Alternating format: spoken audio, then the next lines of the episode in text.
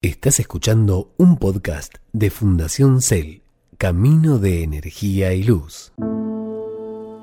A continuación, Leo Russo y Sil Gaude te acompañan a un viaje de autoconocimiento en Energía Evolutiva, Creando Nuevas Formas, un podcast de espiritualidad práctica. Bienvenidos a Energía Evolutiva. Continuamos con este podcast de espiritualidad práctica creando nuevas formas. Mi nombre es Leo Russo. Y Sil Gaude. Llega el momento de seguir armonizando los chakras tema a tema y hoy llegamos al chakra sacro. ¡Qué temón! El sacro. Bueno, en el sacro encontramos un montón de cosas, principalmente temas que me gustaría siempre que tengan en cuenta, que es la creatividad, la abundancia y el deseo, como son claves. Y que también en este, en este chakra se ubican los miedos y la culpa, que son justamente lo que nos atraviesan al momento de crear o al momento de ser abundantes la culpa, ¿no? ¿Cuántos años de culpa? Por mi culpa, por... ¿Cómo se ve que no? ¿Cómo se ve que estoy de la otra vereda de eso, no? Pero bueno, estoy atravesado por eso, pero por mi culpa, por mi culpa, por mi... Yo no tengo la culpa de nada, señor. De última será responsable, pero no culpable. No. ¿No? Son, son dos cosas diferentes, la culpa y la responsabilidad. Se toma lo mismo, ¿no? Desde diferentes, como decíamos, perspectivas. Diferentes perspectivas y también te hacen también ser más activo o pasivo en la acción. Me parece que con esto que siempre traigo del resignificar palabras o resignificar métodos que nos han servido, hace miles de años, me parece que ahora hay cosas que debemos empezar como a caminar desde otro ángulo, ¿no? A veces tenemos culpas cuando en realidad no hay entendimiento. Entonces ahí un poco, desde mi lugar, me fastidio. Porque digo, la pucha, ¿qué pasa? Eh, no, hay que entender más hay que sacar la culpa y hay que sacar el miedo, que con el miedo también lo que hace, el miedo te paraliza y no te deja actuar, el miedo te deja quietito en un lugar donde sos una víctima y no, no puedes tomar acción. Como estamos hablando todo el tiempo, es tomar acción y ser responsables. Si nos paramos desde ese lugar, no vamos a poder salir. Bueno, el miedo sirve porque antes si venía un, un, animal y te iba a comer, vos tenías miedo y salías corriendo. Sí, no, no, es el miedo, igualmente el miedo sirve. Para mí el miedo, como todo en la vida que por algo existe, eh, es una emoción que nos hace sobrevivir. Sí, porque si no tuviéramos miedo, caminamos por una cornisa y nos terminamos haciendo la mierda. Exacto. El miedo nos hace sobrevivir.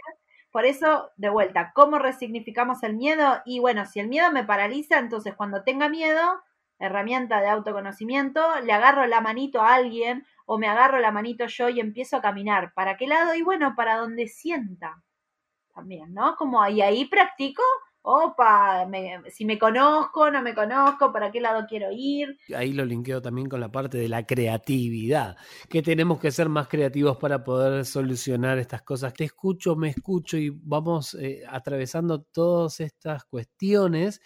Lo que veo es que que tenemos las soluciones a todo o las respuestas a todos las tenemos nosotros mismos. Porque si nos damos cuenta que con el miedo no, no, no caminamos, no podemos hacer o no, eh, y que siendo nosotros creativos, saliendo de lo que hacemos siempre, buscando otra, otra forma diferente, ¿no? Porque haciendo siempre lo mismo, siempre los resultados van a ser iguales. Pero entendiendo que nosotros tenemos la capacidad de crear estos nuevos senderos o nuestras formas de, reconocernos, de ayudarnos, sabríamos que nosotros mismos nos podemos sacar de un montón de situaciones. El tema es salir de ese lugar, de esa perspectiva, de ese punto de vista que tenemos a veces, que es el no puedo. No puedo, no sé, no me alcanza, no, ¿no? De ese lugar. Me pasa esto, escucho hablar de la creatividad y automáticamente lo linkeo de cuánto deseo habilitado tenemos. Una vez en una clase de arte que estaba tomando, el profesor me dijo, hay dos clases de arte, el que me gusta y el que no me gusta.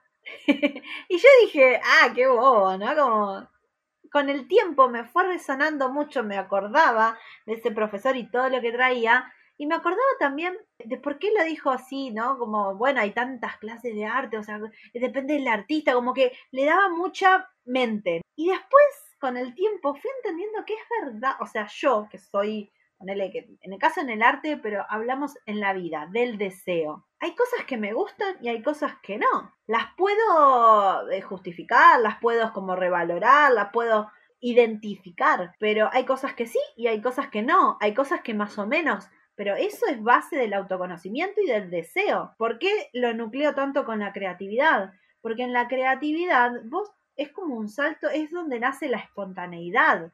Para ser espontáneo debo tener un cierto grado de, de amor propio para poder decir, yo soy esto. Sí, pero también viene desde el lado de, de la validación propia cuando estamos conectados con nuestro ser y que nos validamos, porque cuando no nos validaron de chicos tampoco, eh, no, no, y no nos validamos nosotros, si no hicimos ese aprendizaje, eh, no vamos a, ser libres en el sentido de acepto esto que me pasa y, me valido y esto que hago está bien, entonces voy a ser creativo, porque para ser creativo tenés que, tenés, no tenés que criticarte todo lo que hagas, sino tenés que abrazar todo lo que hagas y decir, está bien, está bien, es por acá, es por allá, es por allá. Y si es por allá, también está bien y aceptar para que se vayan haciendo estas nuevas conexiones neuronales, ¿no? Porque si no siempre la, tenemos las mismas neuronas que hacen las mismas sinapsis entre ellas, 3, 4, 5, ahí, mil y, listo, y te quedaste ahí. Bueno, pero justamente antes de validar, porque para, para validar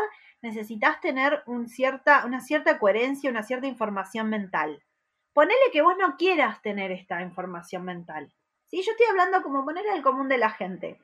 Vos hace un rato hablábamos que el miedo paraliza, pero yo decía, bueno, tenemos que andar con el miedo y movernos a ver qué es lo que pasa con eso.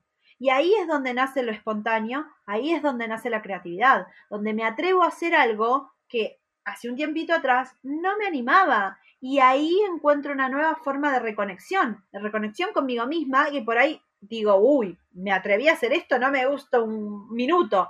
Y ahí me conecté conmigo porque me conozco qué es lo que no me gusta. Por eso el miedo es como un impulso a generar algo nuevo, algo espontáneo, que me conecta con la creatividad y el deseo, pero nace justamente desde el deseo de querer estar bien. Sí, es que también está en esto de, de no quedarnos en eso, no quedarnos estancados. A ver, hablábamos de movimiento hoy, es básicamente movernos. Y es tan simple como poner una canción y ponerse a bailar. ¿Cuánta gente, se me viene a la mente, cuánta gente que no baila porque dice yo bailo mal o yo no sé bailar? Y que en realidad lo que vamos a hacerlo súper fácil, no entra quizás en la forma de baile de otro pero todos bailamos. ¿Quién no escucha la musiquita y mueve la cabeza y mueve el piecito? ¿Y, y por qué te decís a vos mismo, ¿Por qué no chequeas tu diálogo interno cuando te decís, no, yo no sé bailar, no, yo no bailo? En realidad todos bailamos, todos nos movemos. Quizás no entramos en esa forma, en esa estructura, o, porque no tenemos el oído que, haya que tener para una cierta técnica, pero no quiere decir que no lo hagamos. Y ahí cuando nos empezamos a cortar y, y no nos dejamos fluir, si estamos hablando de movimiento, tenemos que permitir esto, permitir el fluir y aceptar que es así, que es que en el fluir vamos a aprender y vamos a reconocer y quizás, a ver, también me pasa de cuando reconocemos alguna forma, a veces nos quedamos como muy conformes con esa forma, ¿eh? Y si estamos cómodos, ay, pero si ya funciona, me quedo acá. Me quedo acá porque funciona. Y entramos en una zona de confort, que nos estancamos y lo, que, lo único que vamos a hacer es repetir eso y repetimos una y otra vez hasta que en algún momento salga ese supuesto control que tenemos, se salga de control esa zona de confort y sea un caos. Entonces tenemos que entender que el camino más sano sería entender que tenemos que fluir y movernos todo el tiempo, no quedarnos estancados. Si el río se estanca, el agua se pudre. Y decir que si pensamos que la vida es cíclica, saber que no hay nada estancado, o sea, no hay nada estático. Entonces, desde ese lugar, cuando empezamos a decir, bueno, si la vida es, yo entiendo que la vida es cíclica, pero me encantó este lugar y voy a estar este tiempo acá, bueno, voy a estar este tiempo acá. Y cuando vea que esto no me está alcanzando, por eso la conciencia plena en el momento presente también es tan importante, digo, bueno, me voy a tener que empezar a mover para que esta bola porque también tenemos que entender que si bien el futuro, obviamente, como futuro no se puede predecir, pero cuando estamos en conciencia de nuestros cuatro cuerpos, cuando tenemos la información clara, cuando estamos yendo a nuestros propios ritmos eh, y nuestro propio equilibrio, podemos entender que eh, si yo sigo por este camino, tres caminos más, tres pasitos más y me, voy al barranco. Entonces ahí tengo una leve proyección también de lo que puedo hacer. Esto estoy hablando como cuando uno ya entra en el dinamismo de el autoconocimiento, la exploración, el reconocimiento, validación, amor propio, bueno, todo cuando ya estamos en un camino, ¿no? Sí, sabes que vas a seguir derecha y te la vas a dar contra la pared. Y el tema, el tema es que cuando, cuando empezás a veces negás, ¿viste? Negás, cuando empezás a negar ese camino decís, ay, ¿viste? Yo sé que voy a ir por acá y me la voy a pegar, voy a ir por acá, me la voy a pegar, voy a me la voy a pegar. Y en vez de escucharnos, nada, seguís derecho, te la das y vos mismo te decís, yo me lo dije. Lo que pasa es que ahí es donde te digo, vos dijiste algo, lo importante de la intención, lo importante de la intención. Y ahí es donde también, eh, si, ponele, me toca acompañar un proceso así, lo primero que digo es, dejemos de lado todo esto que querés ver y todo, vayamos al amor propio. Porque si realmente sabes que te la vas a dar y te la, y te la das, es porque realmente querías sufrir. Entonces, si querías sufrir es porque realmente no te amás. Entonces, independientemente de la situación presente que pase, vayamos al punto base que no te amás. Y entonces, y ahí se trabajan otras cosas. Y ahí es donde vuelvo un poco al chakra raíz, porque evidentemente hay bases que no están siendo validadas. La mente quiere una validación en un tiempo que, o sea, la mente por ahí no entiende de ese tiempo, ¿entendés? Entonces, quiere una validación en un pasado que no va a volver, no va a estar. ¿Sí? Y el tema es cómo me conecto con ese amor propio, cómo me conecto, cómo me, cómo me amo. Gran pregunta. Yo te puedo contar una forma que a mí me sirve.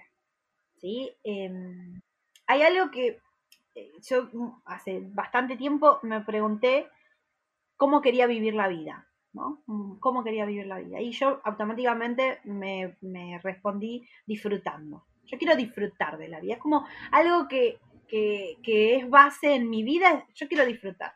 Entonces, a raíz de eso, empecé a decir, bueno, como sé que tengo que tener una armonía en el pensar, sentir y hablar, que es como una base de todo, sé que en lo que pienso, lo que siento y lo que hablo, tengo que, tiene que haber un grado de disfrute. ¿Sí? Tiene que haber un grado, mismo cuando voy a mi sombra y oscuridad y me, y me destruyo toda, sé que después, porque lo he vivido y porque también lo entiendo y lo siento, sé que después va a venir la calma. Entonces tengo algo de disfrute después. Porque ya después, oh, una mochila menos. Y ese, esa parte de disfrutar es como, uh, valió la pena. Entonces, vos me preguntás, ¿cómo conecto con ese amor? Y yo me pregunté cómo quería vivir la vida. Y a raíz de eso, empecé a que todas mis acciones vayan a eso. A veces me desequilibré más, a veces fui para un polo, para el otro, hasta encontrar mi propio ritmo y llevar un equilibrio que igualmente me, me descontrola también porque soy humana, la vida cíclica y me siguen pegando igual. O sea, hay parte inconsciente en un montón de cosas.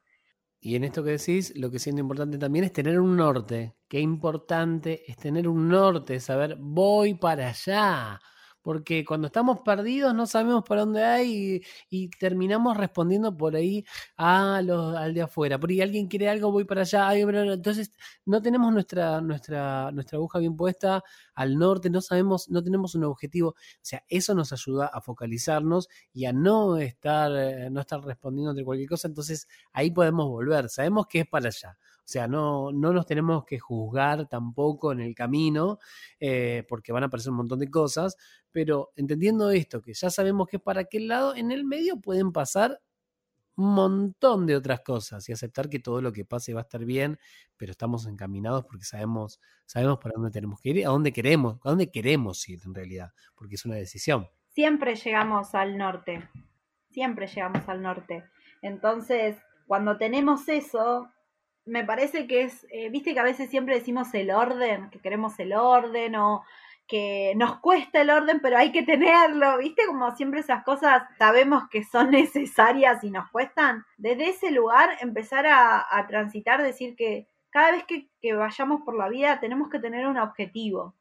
Porque el humano sin un, sin un propósito, ya sea semanal, mensual, de vida y demás, se pierde porque tenemos esa tendencia, pero todavía hay dolor, todavía no creemos en la divinidad pura y toda esa cosa. O sea, todavía hay un montón de caminos que hay que transitar. Aparte porque es mucho más entretenido a veces quedarse con todo lo que hay afuera que escucharnos a nosotros mismos y todo el trabajo personal, que es lo que vinimos a hacer. Hoy estuvimos hablando acerca de la pasión, creatividad, la culpa, el miedo y todo lo que trae el chakra sacro, que nuestra idea en cada uno de estos podcasts es ir hablando de los temas que van armonizando cada uno de los chakras. Hasta aquí llegamos en el episodio de hoy de Energía Evolutiva, creando nuevas formas. Mi nombre es Leo Russo. Y Sil Gaude. Nos encontramos en el próximo episodio. Gracias.